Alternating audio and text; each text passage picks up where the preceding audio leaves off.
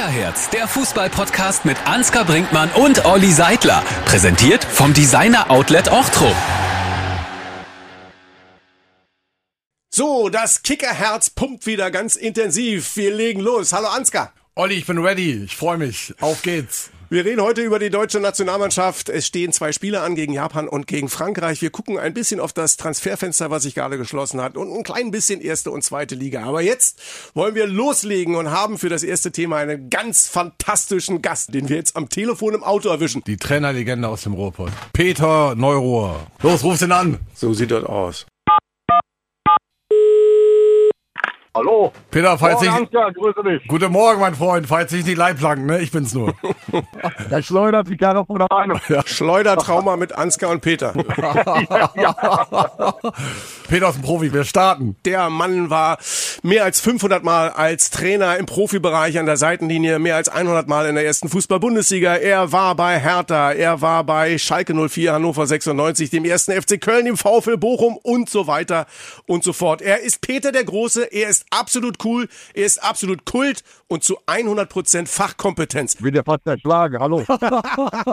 Das hätten wir noch endlos weiterführen können. Ja, schön, dass du am Start bist, Peter. Danke. Peter, jetzt müssen wir erst mal fragen, wie habt ihr euch beide eigentlich kennengelernt und warum hast du Ansgar eigentlich nie verpflichtet?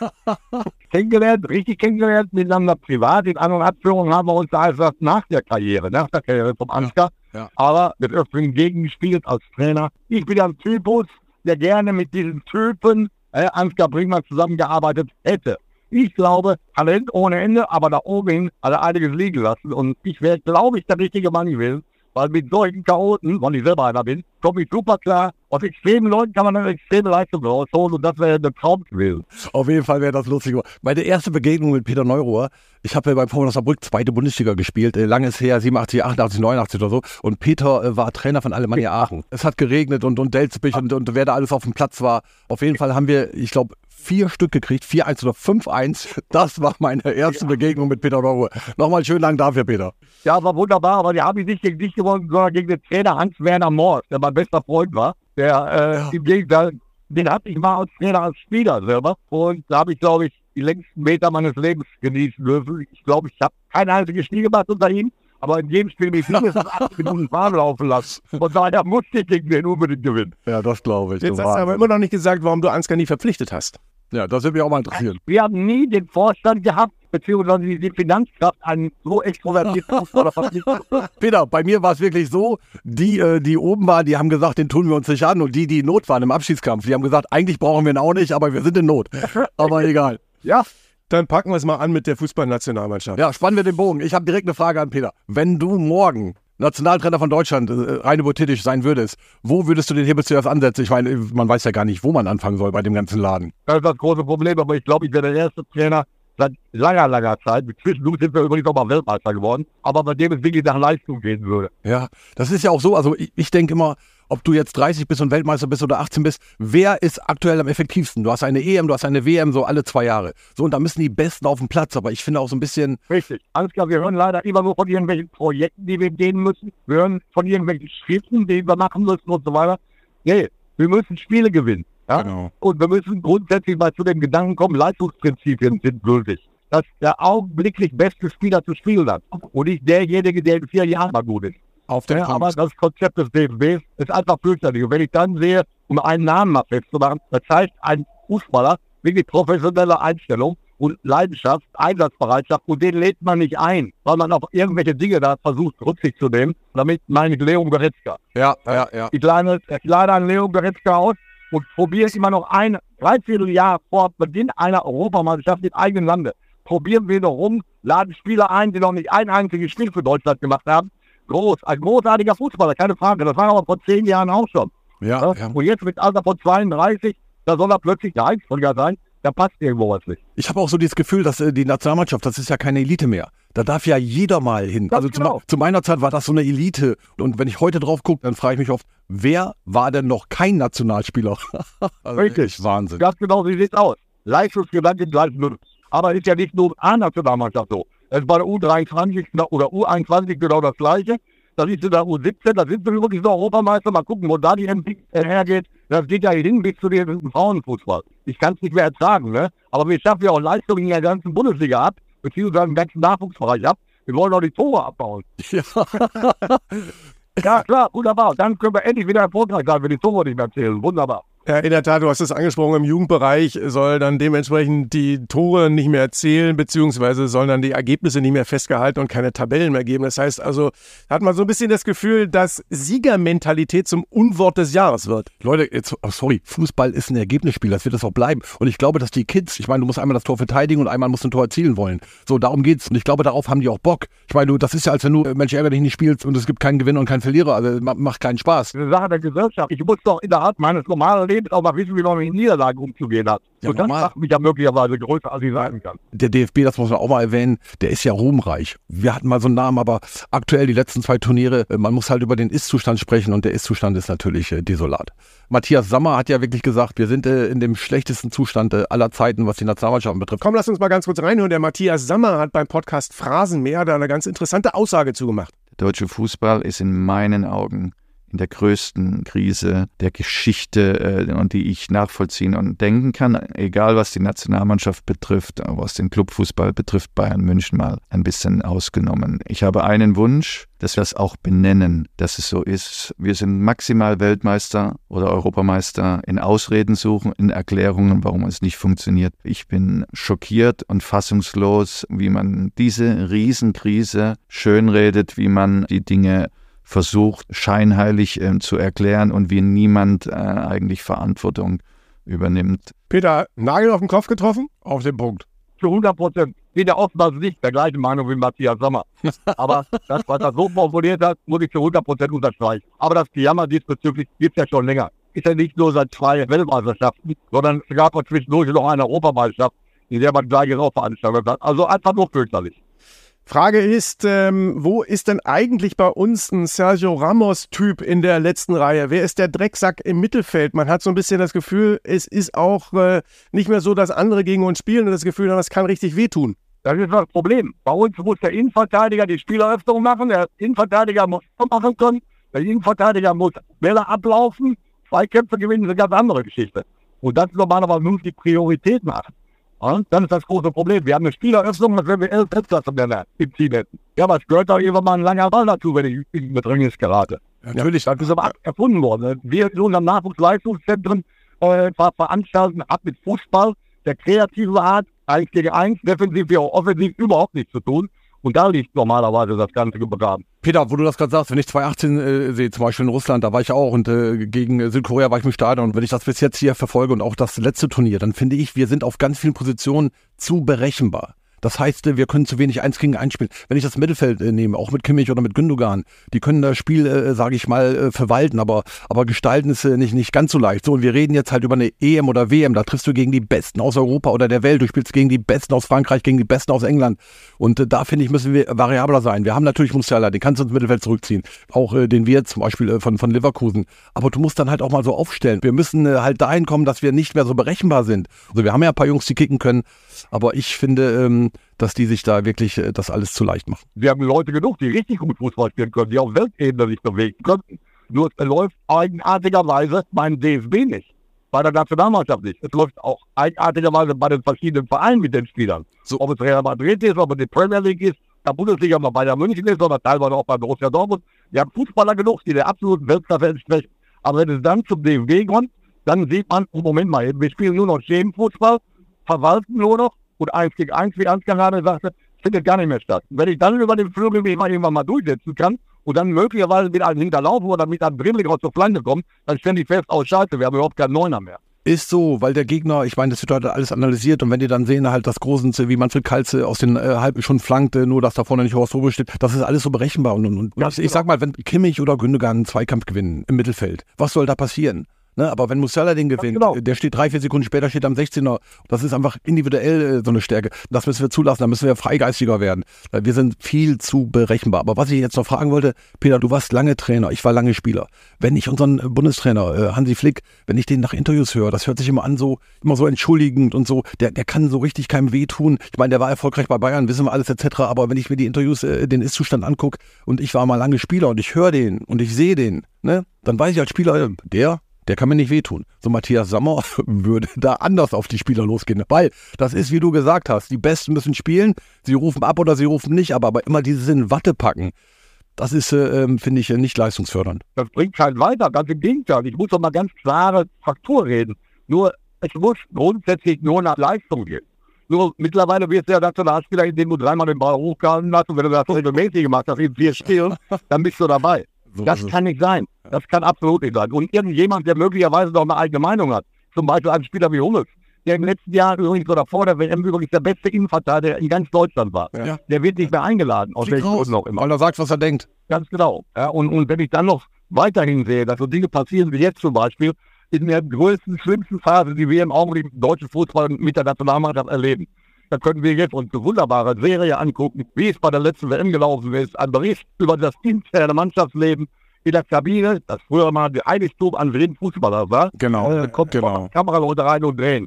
Also das. Innenleben der deutschen Nationalmannschaft in der, dieser Phase, in der es nicht mehr schlechter werden kann, wird nochmal unterstrichen, dadurch, dass man das auch noch berichtet und der Öffentlichkeit vorspielen lässt. Also wirklich, die, diese Doku ist so ein Eigentor. Halleluja. Jungs, jetzt sagen ihr beide nochmal, wenn man mal drauf guckt, auf die Jungs, die wir grundsätzlich haben in Deutschland in der Fußball-Bundesliga. Du hast einen Kimmich vom FC Bayern, du hast einen Antonio Rüdiger von Real Madrid, du hast einen Serge Gnabry, der in der Nationalmannschaft 22 Du hast Wirtz. du hast einen Wirtz, Ilkay Gündoğan, der Fußballer des Jahres geworden ist und so weiter. Brauchen wir eine andere Idee, dass das besser wird? Wir haben immer noch Weltklasse-Fußballer. Ja. Aber wir müssen Ziele haben. Wie bringe ich die zum Spielen? Die ganzen Egoismen, die es- früher natürlich auch gab, aber die gehen zielgerichtet, gemeinschaftlich in eine Richtung. Das ist heute nicht mehr der Fall. Heute wird ja diskutiert vor einer Weltmeisterschaft, ob man eine bunte Binde nimmt oder eine grüne Binde oder welche auch immer. Man muss sich dafür entschuldigen, dass man bei der WM teilnehmen muss, dass man sich möglicherweise sogar auf die WM freuen darf, Ja, auch wenn sie in Katar stattfindet. Man geht dahin und hat in allen Sachen zu tun, aber nicht mit dem Fußball selber. bei der letzten WM ist genau wie du sagst, da haben wir nicht nur sportlich äh, versagt, sondern auch menschlich. Ich meine, wenn ich Katar kritisiere und äh, die FIFA wegen Menschenrechte, wegen Werte äh, wirklich massiv seit 2019 und ich komme dann selber in die Situation, wo ich für Werte gerade stehen muss und mach das dann nicht. Also da haben wir, ja, ich glaube vom DFB irgendein Gericht angerufen, ob das wohl okay wäre. Also sowas muss dann doch, finde ich, dann mein Verstand, mein Wertekompass und äh, meine Intelligenz entscheiden und nicht irgendein Gericht. Also wenn ich neuer gewesen wäre, wäre ich zwar lieber ich, aber die Binde hätte ich umgehabt. Koste es, koste es wolle. Ja, richtig, vollkommen klar. Aber so haben sie auch Fußball gespielt, wie sie argumentiert haben. Ja. Gar nicht. Da muss auch mal wieder Feuer rein. Und ich sag mal, Matthias Sammer, du weißt das, ich weiß das. Wir haben ihn ja immer Roter Baron genannt, so ich noch als ich Spieler war, weil der immer gebrannt hat. Der könnte übrigens auch, davon bin ich überzeugt, unsere Energiekrise lösen. Weil wenn du den ins Atomkraftwerk stellst, dann brauchst du keine Brennstäbe mehr. Und das Scheiß, der zündet ganz Deutschland und sage ich, da haben wir Energie bis zum geht nicht mehr.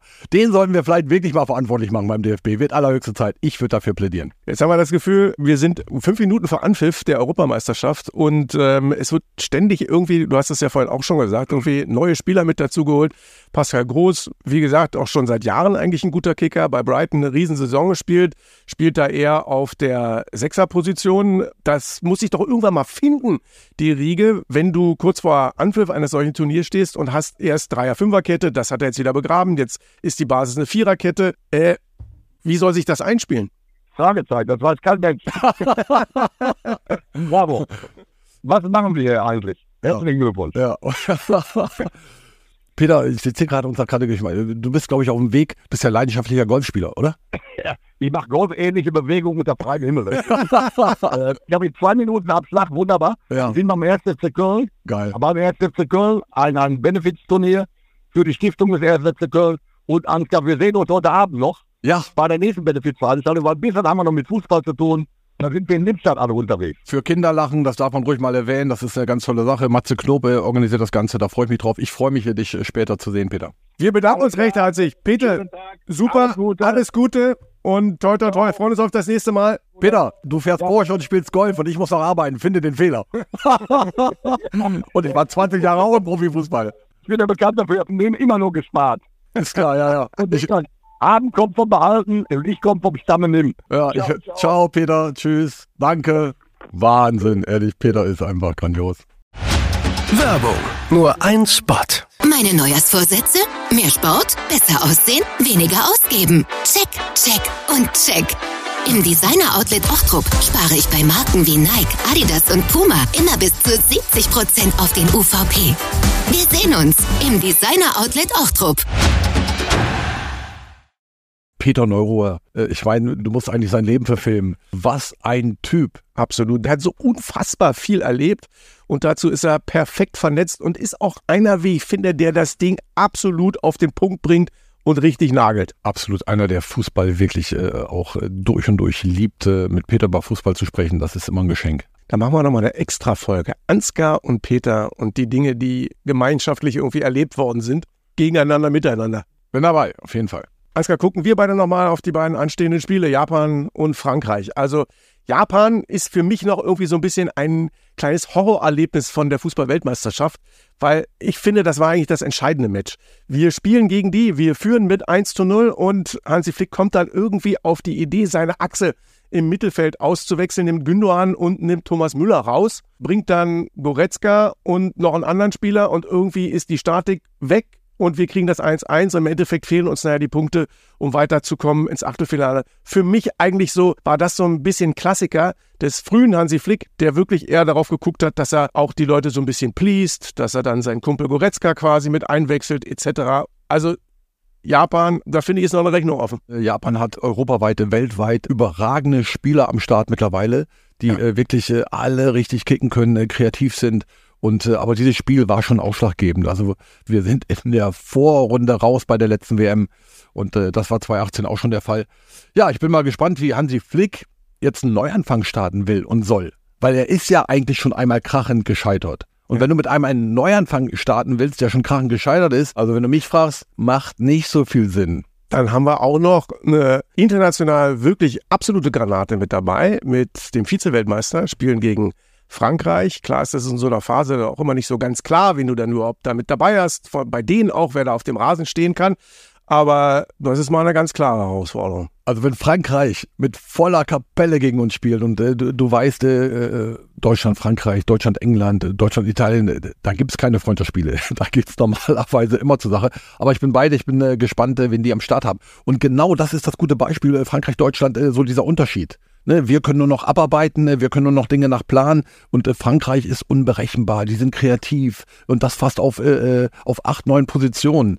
Und ähm, ja, deswegen ist Frankreich jetzt zu Recht auch in den letzten Jahren natürlich oben in der Weltspitze und wir nicht mehr. Was machen wir dann irgendwie, wenn wir jetzt gegen Japan und gegen Frankreich nicht performen? Im Grunde genommen ist jetzt fünf Minuten vor Anpfiff der Fußball-Europameisterschaft in Deutschland. Wenn wir uns mal erinnern, 2006 die Welt zu Gast bei Freunden. Was war das für eine Euphorie? Was war das für eine Freude? Was war das für ein Strahlen in diesem Land? Und jetzt hast du irgendwie das Gefühl, ist auch so, wir hatten ja auch schon über das Gesamtgesellschaftliche gesprochen, ist alles irgendwie so, alle hängen in den Knien und auch die Nationalmannschaft ohne Euphorie und so weiter. Ich finde, dass wir ja mit Musala, mit, mit Wirt äh, jetzt richtig äh, neue Jungs am Start haben, die auch kicken können, die kreativ sind. Ich habe ja in der Vergangenheit immer gesagt, also ganz ehrlich, äh, wie sollen wir heute unberechenbar sein? Da fehlt mir die Fantasie, weil das war alles wirklich K.O. einfach, was wir da gespielt haben.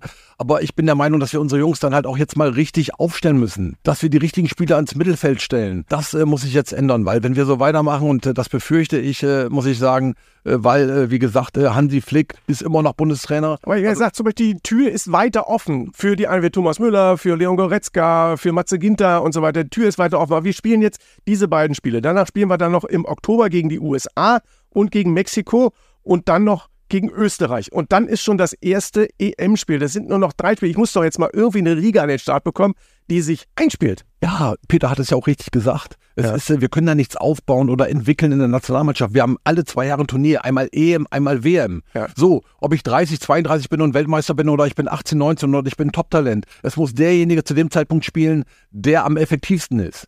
So, das ist der Punkt und nicht irgendwie was entwickeln oder sonst wohin. Dafür ist die Nationalmannschaft nicht da, das können wir nicht. Da das die müssen wir, für. da gibt es die U21 für, da gibt es die Clubs für. Äh, die Besten müssen spielen zu dem möglichen Zeitpunkt und da muss man auch härter werden. So jetzt mal rein hypothetisch. Wir kriegen das gegen Japan nicht hin und wir kriegen das gegen Frankreich nicht hin. Ich sage jetzt, was mein Gefühl. Mein Gefühl ist, dass Ja. wir äh, von der Einstellung her da sein werden, dass wir kämpfen werden. Diese Mentalität werden wir reinbringen, äh, das, was wir Deutschen haben. Aber mir fehlt die Fantasie. Was machen wir, wenn wir den Ball haben? Wie kreativ sind wir da? Das wird sich jetzt rausstellen. Und wenn das nicht gut läuft, Japan und Frankreich, dann bin ich mir nicht sicher, ob der Bundestrainer noch weiterhin Hansi Flick heißt. Späte Reißleine, ganz kurz bevor es losgeht. Wer könnte denn da überhaupt noch aus dem Köcher gezogen werden? Julian Nagelsmann ist aktuell frei. Jürgen Klopp würden gerne alle haben wollen. Den kriegst du aber momentan aus Liverpool nicht weg. Ja, ja, das ist absolut. Also wenn ich äh, drei Vorschläge hätte, wäre äh, Vorschlag 1 Jürgen Klopp, Vorschlag 2 Jürgen Klopp und Vorschlag 3 auch nochmal Jürgen Klopp. Aber gut, der macht es nicht, der hängt in Liverpool fest. Leider muss man sagen. Aber eines Tages hoffe ich, äh, dass wir das alle noch äh, erleben werden, äh, dass Jürgen Klopp äh, das Amt übernimmt. So, aber was machen wir bis dato? Wer könnte es dann machen? Das ist eine berechtigte Frage. Habe ich jetzt so keine Antwort drauf. Vielleicht Matthias Sammer selbst. Also die Fans der Reds feiern natürlich, dass Jürgen Klopp äh, an der Enfield Road bleibt. Die lieben ihn natürlich abgöttisch. Ich war ja mal äh, in äh, Liverpool äh, im letzten Jahr und ich werde ihn zeitnah treffen. Bin dann mit dem Longboard durch Liverpool gefahren. Der hängt an jeder Wand. Ansgar mit dem Longboard? Ja, ja, der, aber Jürgen Klopp, wirklich, der ist auf jede Wand gemalt.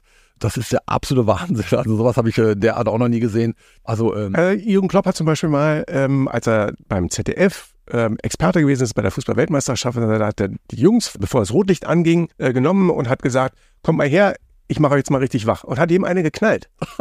ja? also, das habe ich noch nie gehört, das ist neu. Und das ist dann so ein Ding, oder sagst du, ey, okay, das ist vielleicht ein bisschen oldschool oder so, ey, du musst doch mal den Jungs mal Beine machen, indem sie, dass du sie wach machst, dass sie wirklich scharf sind. Du musst sie ja nicht jedes Mal einen auf die Fresse hauen, aber das ist doch ein Typ, der in der Kabine steht, wo ich dann sage, irgendwie da habe ich zu 100 Prozent meine Ohren offen und dem folge ich bis ans Ende der Welt das ist ja das, was ich auch glaube, wenn Hansi Flick, äh, das hat sich ja auch alles ein bisschen abgenutzt. Das meine ich gar nicht böse. Ich meine, Hansi Flick ist, äh, wer privat fragt, das ist ein Riesentyp, äh, bestätigen alle. Aber seine Interviews und so, das fühlt sich nicht an wie ein Leader. Und die Spieler gucken ja auch diese Interviews. Und wenn er in die Kabine kommt und dann, keine Ahnung, wie in der Doku jetzt schon andere da eine Rede halten müssen oder sonst was, was ja zwischendurch nicht verkehrt ist, wir wollen jetzt nicht alles da auf die Waagschale legen, aber wenn so ein Jürgen Klopp in die Kabine kommt, ne, das ist ein ähm, ganz anderes Charisma, äh, was dann da durch die Tür geht. Dann hast du von jetzt auf gleich eine andere Stimmung. So, äh, und das hat er sich erarbeitet. Das ist ja einfach, ne? Und Jürgen Klopp äh, kann natürlich dann diese Mannschaft äh, logischerweise auch äh, anzünden. Ne? Ich meine, der ist in der Lage, der kann die Mannschaft anzünden, äh, notfalls äh, eine ganze Stadt und wenn es sein muss, zündet er auch ein ganzes Land an. Das ist natürlich auch das, was wir aktuell brauchen. Ne? Und ähm, Flick, wenn du den Interview hörst, ähm, also ich muss aufpassen, wenn ich den permanent zuhöre, schlafe ich ein. Der Administrator hat hier einen kleinen Hinweis. Ansgar bringt man mit Anzünden, metaphorisch anzünden. Aber das werdet ihr draußen sicherlich alle verstehen. So, also Butter bei die Fische. Wir haben am Samstag das Spiel 20.45 Uhr Deutschland gegen Japan. Wir haben am Dienstag, 12.09. das Spiel Deutschland gegen Frankreich. Ansgar, was erwartest du? Ja, gegen Japan äh, sollten wir schon mal äh, gewinnen, äh, obwohl mir da auch äh, gerade die Fantasie fehlt. So, gegen Frankreich muss ich ganz ehrlich sagen, äh, habe ich Angst. Ich hoffe natürlich auf hervorragende Vorstellung unserer Nationalmannschaft auf Siege des DFB-Teams, aber ich befürchte das Schlimmste. So, und ich würde nochmal hinzufügen, äh, ne, für alle Nationalmannschaften dieser Welt, äh, wenn ihr wissen wollt, wie es nicht geht, guckt euch die Doku an von der deutschen Nationalmannschaft von der letzten WM. das ist ja deprimierend. Das, das macht ja alles, aber keinen Mut. Break. So, gucken wir nochmal ganz kurz. Erste Liga, zweite Liga, Ansgar. Der dritte Spieltag in der ersten Fußball-Bundesliga ist gelaufen und ich muss sagen, mir haben bisher logischerweise die Bayern vorneweg, aber Leverkusen und Leipzig mit am besten gefallen. Was hast du? Ja, fangen wir mal an in Leverkusen. Xavi Alonso. Was für ein geiler Typ. Alle haben ja. Bock auf den. Ja. Die Jungs rennen um ihr Leben, spielen kreativen Fußball, äh, können das auch richtig, bleiben ruhig am 16er, äh, warten, bis die Chance da ist. Also Leverkusen äh, traue ich ganz viel zu. Natürlich auch, wie du gerade gesagt hast, Leipzig äh, gewinnt bei Union. Bei Union ist mega schwierig, überhaupt was abzuholen da. Die Leipziger haben es hinbekommen. Es könnte doch spannender werden in der Bundesliga, als ich hier vor der Saison gedacht habe. Absoluter Heimrekord an der alten Försterei in Köpenick. Irgendwie Ewigkeiten zu Hause nicht mehr verloren und kriegen da drei von RB Leipzig.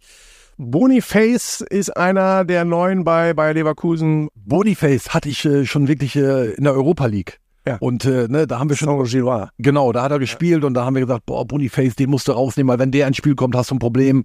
Äh, der ist da schon überragend aufgefallen in einer nicht so starken Mannschaft, aber er hat halt immer gezeigt, wieder, äh, wozu er fähig ist. Und dass die Leverkusener sich den geholt haben, also Respekt, da haben sie aufgepasst, weil der verstärkt diese Mannschaft vom ersten Spieltag an. Ich habe erst gedacht vor der Saison, also Bayern, da kommt lange nichts. Ich habe ein bisschen Hoffnung jetzt wirklich mit Leverkusen, mit Leipzig. Äh, Dortmund äh, wird sich hoffentlich auch noch äh, fangen, obwohl äh, es im Moment äh, nicht danach aussieht. Also eigentlich ist die Bundesliga habe ich gedacht vor der Saison, äh, das wird langweilig. Aber wenn Leverkusen und Leipzig, wenn sie so weitermachen, dann wird es auch oben spannend. Ich biege auch nochmal ab. Dann nochmal zu Borussia Dortmund. Sie gewinnen knapp und zittrig gegen den 1. FC Köln, spätes Tor. Sie lassen zwei Punkte beim kleinen Ruhrpott-Derby in Bochum liegen und sie lassen zu Hause zwei Punkte gegen Heidenheim liegen. Da musst du mal sagen, also gegen diese drei Mannschaften, das sind eigentlich, wenn du als Vizemeister mit dem Anspruch ins Rennen gehst, den Meister herauszufordern, bist du eigentlich fast schon weg. Das ist wirklich so krass, was die Dortmunder da jetzt gerade auf die Platte bringen. Das macht mir auch ein bisschen Sorgen weil sie sind ja eine, eine Top-Mannschaft, ein Spitzenteam, das sagt ja der Trainer auch immer und äh, da darf man so nicht agieren. Er sagt, ne, Spitzenmannschaft lässt das nicht mit sich machen, dann sind sie dementsprechend keine Spitzenmannschaft, wenn das dann so läuft. Aber ich sag dir was, da kommt jetzt einer, da kommt jetzt einer aus Bremen, von Werder Bremen, vom SV Werder Bremen. Jawohl. Lücke, Lücke macht Spaß, Lücke macht Freude, der ist mit offenem Visier. Vielleicht äh, wird er die Probleme äh, von Borussia Dortmund jetzt in den nächsten Spielen lösen. Schon sind wir beim nächsten Thema und das ist das Thema Transferfenster. Und da haben wir doch, wo du es gerade gesagt hast, Niklas Füllkrug wechselt also zu Borussia Dortmund, hat er sich selber gefragt, ob das eigentlich so passt. Und da haben wir mal ein Tönchen dazu. Ich habe mit einem Spieler vor diesem Transfer jetzt gesprochen, und zwar mit Jule, Jule Brandt, und ähm, habe mich ein bisschen mit ihm ausgetauscht, ein bisschen ähm, auch mal gefragt, ob er auch das Gefühl hat, dass ich denen denn helfen könnte. Aber Jule hat mir da ähm, ja die passenden Antworten gegeben und äh, ja, war nicht, nicht ganz so schwer, mich von diesem Transfer zu überzeugen. Also ich muss sagen, ich gönne dem Niklas Füllkrug das zu 100 Prozent. Ich finde den äh, ein absolut geilen Typen. Das ist einer, der sich nichts scheißt, der immer sofort irgendwie da ist, der auch in der Nationalmannschaft im Zweifel Kai Havertz den Ball wegnimmt und den Elfmeter schießt. Das ist einer, der vor absolutem Selbstbewusstsein strotzt, aber trotzdem reflektiert ist und ein richtig kluger Typ. Mit 27 machst du normalerweise deinen größten Deal, konnte er nicht machen, hat er Knieverletzung gehabt. Also insofern, dem gönne ich alles. Ja, was für Story, ich bin 100% bei dir. Also was ein Typ. Und ich glaube auch, äh, dass er äh, den Dortmundern schon menschlich gut tut, aber ich glaube auch, dass er sich sportlich natürlich verstärkt. Dazu ist er in der Lage, das hat er bewiesen in Bremen, auch in der Nationalmannschaft. Das ist ein richtig spannender Typ, also mit dem müssen wir uns auch mal beschäftigen. Dann hat natürlich ein Transfer für die allergrößten Schlagzeilen, für Riesenunruhe und vielleicht auch für einen Stich ins Herz von Europa gesorgt. Eintracht Frankfurt gibt Randall Kolo Myani ab für, man berichtet, 95 Millionen an Paris Saint-Germain. Und die ganze Entstehung Entstehungsgeschichte ist natürlich echt brutal. Das ist natürlich, ich bin ganz nah dran an Eintracht Frankfurt und äh, ja. ich, ich kenne den Blog, ich kenne die Ultras und das ist wirklich, das werden sie nie vergessen. Das ist äh, die, die eine Geschichte. Die andere ist, dass er sportlich natürlich äh, überragend war. Und äh, alle hätten ihn auch noch gerne länger gesehen ja. bei, der, bei der Eintracht. Aber sich so äh, wegzustehen, sich so äh, link zu entfernen. Aber ich kann Gröscher verstehen, was soll er denn machen? Du hast einen Spieler, der weg will. So, wenn du ihn jetzt hältst und der unzufrieden ist und der seine Leistung nicht mehr abruft, äh, ja, dann gewinnt auch keiner. Der Spieler gewinnt nicht, der Club gewinnt nicht. So, Krösche macht es richtig, hat äh, gesagt, äh, für 60 kriegt er nicht, ihr müsst richtig bluten. 95 Millionen ist ein richtiges Brett. Also man muss auch sagen, äh, Grösche hat das strategische überragend äh, gemacht. Äh, und dann kommt dieser Spruch, äh, der würde jetzt äh, irgendwo äh, drei Euro kosten, Reisen, äh, soll man nicht aufhalten. Und äh, Jungs, äh, die dann letztendlich äh, so einen Scheißcharakter haben, die braucht dann auch äh, kein Mensch. Der Verein äh, ist das Größte und kein Spieler ist größer wie der Club. Und Eintracht Frankfurt ist ein verdammt großer Club.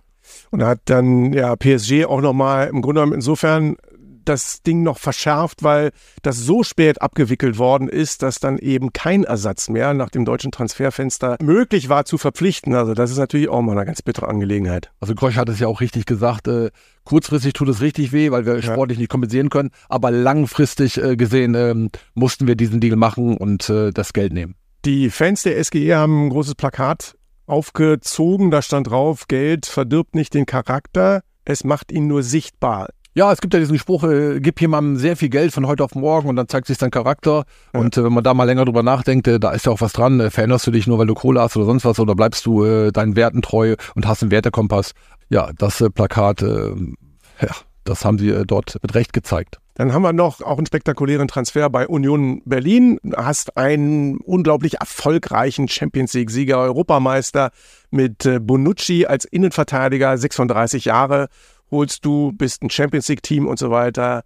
Hilfreich, spektakulär oder wie schätzt du das ein? Äh, Union ist ja wirklich wie, wie tausend und eine Nacht. Also äh, Gosens, äh, äh, dann äh, diesen Transfer, den du gerade genannt hast. Ähm, sie können aber jetzt auch nicht mehr kommen mit, ähm, ja, wir sind das, wir sind jenes, wir sind bescheiden. Nee, also die spielen Champions League. Ja. Äh, die sind, äh, die, das ist ein Märchen, gar keine Frage, aber sie geben mittlerweile auch Geld aus, müssen sie auch, wenn sie da oben länger verweilen wollen und das haben sie anscheinend vor. Deswegen müssen sie auch ein bisschen mutiger sein und müssen ein bisschen mehr Kohle ausgeben, was ja eigentlich nicht deren DNA entspricht. Aber sie sind angekommen im internationalen Fußball und da brauchst du mehr Geld, wenn du bestehen willst. Und das geben sie gerade aus. Jetzt könnten wir noch ein riesengroßes Thema aufmachen zum Transferfenster, weil so unfassbar viel Kohle geflossen ist und noch Saudi-Arabien abgesaugt worden ist, etc. und so weiter. Ich kürze es mal, aber ich glaube, äh, Jürgen Klopp ist äh, wieder mal gefragt worden und der hat ja ein bisschen Angst, der hat sich schon oft geäußert und der hat dann wirklich gesagt, ja, die Saudis haben gesagt, äh, an Haaland und De Bruyne und so gehen wir nicht ran. Und äh, dann äh, hat äh, Klopp, glaube ich, so kurz überlegt und hat gesagt, ja, dann äh, können die beiden ja demnächst alleine gegeneinander spielen. Ist ja keiner mehr da. ich hoffe, dass es so weit nicht kommt. Ja, ich meine, es ist ja auch ein Stück weit ein Dominoeffekt, weil die Saudis natürlich gucken, damit sie ihre Liga so ein bisschen mit einem Unterbau ausstatten, dass sie dann dementsprechend auch aus der zweiten Reihe in Spanien und in Frankreich und in England rekrutieren. Das heißt, die brauchen dann in ihren Ligen auch wieder Leute, die da aufgefüllt werden und dann saugen sie bei uns dann möglicherweise ab. Also äh, nicht schön. Wir müssen festhalten, diese Liga, die wächst ja da nicht kontinuierlich. Ja. Diese Liga ist ja entstanden, weil Spieler weltweit finanziell bedroht werden. Weil man ihnen einfach sagt, pass mal auf, wenn du hier einen Vertrag unterschreibst, musst du in deinem Leben nie mehr arbeiten. Und das kann man ja auch so manchmal nicht verdenken. Ne? Also wenn du dann äh, so eine Summe X da, so einen Batzen da hingesetzt bekommst, äh, ist immer leicht zu sagen, nee, ich gehe nicht in Saudi-Arabien, ich will euer Geld nicht, ich will nicht durch sein für mein Leben und meine Kinder auch. Also so äh, gestalten sie aber diese Liga. Kann ich einen Ronaldo, kann ich einen Benzema, kann ich die noch finanziell bedrohen? Ich meine, wenn jetzt irgendwie ein Zweitligakicker ein Angebot bekommt, damit er dann eben äh, den Kader da auffüllt und sagt, oh, du kommst auch, du kriegst 5 Millionen netto. Da kann ich dir beantworten, das ist ja ganz klar. Ronaldo und Benzema, also wenn die da nicht hingegangen wären, wären die verhungert. Das ist, halt der, das ist der Scheiß. Ist der Kühlschrank leer. Also wenn die gesagt hätten, nee, ich spiele nicht in Saudi-Arabien, sondern ich bin jetzt hier bei Real Madrid zu Ende oder sonst wo. Ich dachte, dreimal warm Essen ist drin für die. Ohne Scheiß, hätte ich Angst gehabt. Ich wüsste nicht mehr, wie die ihre Autos dann noch tanken. Ich versuche das dann politisch zu sehen, dass diese Spieler den Staatsfonds von Saudi-Arabien mit versuchen zu schwächen, indem sie ihm Kapital wegnehmen. Das ist wirklich äh, völlig, völlig irre. Lass uns zum Schluss noch mal einmal ganz kurz auf meine Lieblingsliga schauen, auf die zweite Liga. Das ist die Liga, in der ich übrigens zu Hause war. Für alle, die es nicht wissen. Was sagst du? Also der Hamburger SV ist in die Länderspielpause mit der Tabellenführung gegangen, hat gegen den FC Hansa Rostock mit 2 zu 0 gewonnen. Ich habe das Spiel für Sky kommentieren dürfen und ich muss sagen, ich fand das unglaublich erwachsen. Sie spielen zum dritten Mal in Folge zu null. Das hatten sie zuletzt. Ja, aber das verstehe ich gar nicht bei dieser ganzen Geschichte, weil alles, Ja. ich meine, der Trainer ist ja verantwortlich, aber alles, was nicht erwachsen ist, finde ich immer, ist der Trainer. Also wenn ich mir den anhöre und den angucke, dann denke ich immer, keine Ahnung, der muss eigentlich in den Zirkus Krone oder Zirkus Roncalli, aber der trainiert den Hamburger SV. Jetzt ist er oben dabei. Ich hoffe noch lange, weil nach sechs, sieben oder acht Jahren würde ich dem Hamburger SV äh, wirklich äh, persönlich mal jetzt auch den Aufstieg gönnen. Der HSV, muss man, seit Zweitliga-Zugehörigkeit hat sich die Anzahl der Fanclubs verdoppelt. In diesem Jahr werden die auf 100.000 Vereinsmitglieder kommen und sie werden in Bezug der Fanclubs auf 1887 Fanclubs kommen. Und das ist eine magische Zahl, das ist das Gründungsjahr des HSV. Volkspark ist auch immer Volksfest, hat Tim Walter gesagt, da hat er absolut recht. Das unterschreibe ich und ähm, was haben die geleistet? Was hat dieser Club vollbracht?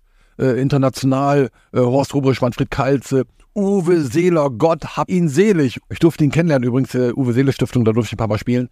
Was hat dieser Club äh, für Spieler äh, rausgebracht, äh, für einen sportlichen Erfolg gehabt? Und jetzt sind die seit sechs, sieben Jahren in der zweiten Liga. Gut für die zweite Liga, aber natürlich gehört dieser Club in die Belletage des deutschen Fußballs. Da ist richtig was los in der zweiten Liga. HSV vor Kiel, Magdeburg, Fortuna Düsseldorf, Hansa Rostock, Hannover 96 hat auch gewonnen, scheint ja auch da die Kurve zu bekommen. Hat auch ganz gut nochmal spät verpflichtet, hat Andi Vogelsammer geholt von Millwall, 31 Jahre alt, in der zweiten Liga auch schon richtig schön gebombt. Christopher Scott, junger Mann von Champions League Club Antwerpen. weißt, du, weißt du, wen Hannover jedes Jahr auf der Transferliste hat und sie verkaufen ihn einfach nicht? Martin Kind. Ja. ich wollte es nicht sagen in Hannover übrigens. aber gut, dass du sagst. Ja, sie werden ihn einfach nicht los, aber ähm, jetzt geht der äh, Volk auch mit Martin Kind. Äh, das hat es in der Vergangenheit auch mal gegeben. Wir gehen mal ein paar Jahre zurück. Er ist auch schon mal aufgestiegen mit Hannover ein paar Mal. Hoffentlich klappt es wieder. Da singe ich nochmal das hohe Lied auf Martin Kind, der nicht nur Fluch, sondern auch absoluter Segen für Hannover 96 war und teilweise eben auch ist. Weil er ist in guten und in schlechten Tagen Genau. da. Das darf man nicht vergessen. Gute Zeiten, schlechte, Schlechte Zeiten. Mit Martin Kind. Momentan gute Zeiten. Läuft das noch? Gute Zeiten, schlechte Zeiten? Ich glaube, ich glaube ja. Da hätte ich auch gerne mal eine Rolle. Hört ihr das? Ich hätte gerne mal einmal eine Rolle. Gute, aber was könnte ich denn da machen? Ich weiß es noch nicht, aber irgendwas wäre wir finden für mich. Erster FC Magdeburg gegen Hertha BSC. Zehn Tore. Ja. 6 zu 4. Also es gab es noch nie im deutschen Fußball, dass eine Mannschaft viermal führt und am Ende mit zwei auch noch verliert. Also das ist einfach sensationell, muss ich sagen. Also das, da geht mir einfach, da habe ich Gänsepelle. War richtig geil. Und wenn du dann den Trainer siehst, äh, Paul Dardai, wie sie sich feiern und wieder in Führung und wieder in Führung. Also viermal in Führung gegangen und 6-4 verloren. Das ist wirklich ein legendäres Spiel gewesen. Halleluja, aber dafür lieben wir den Fußball. Aber Hertha BSC kann äh, alles äh, im Moment aber nur nicht normal.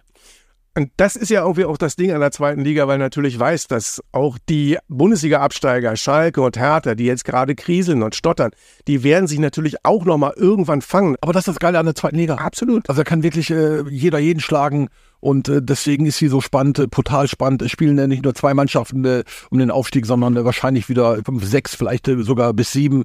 Und unten kracht's auch wieder.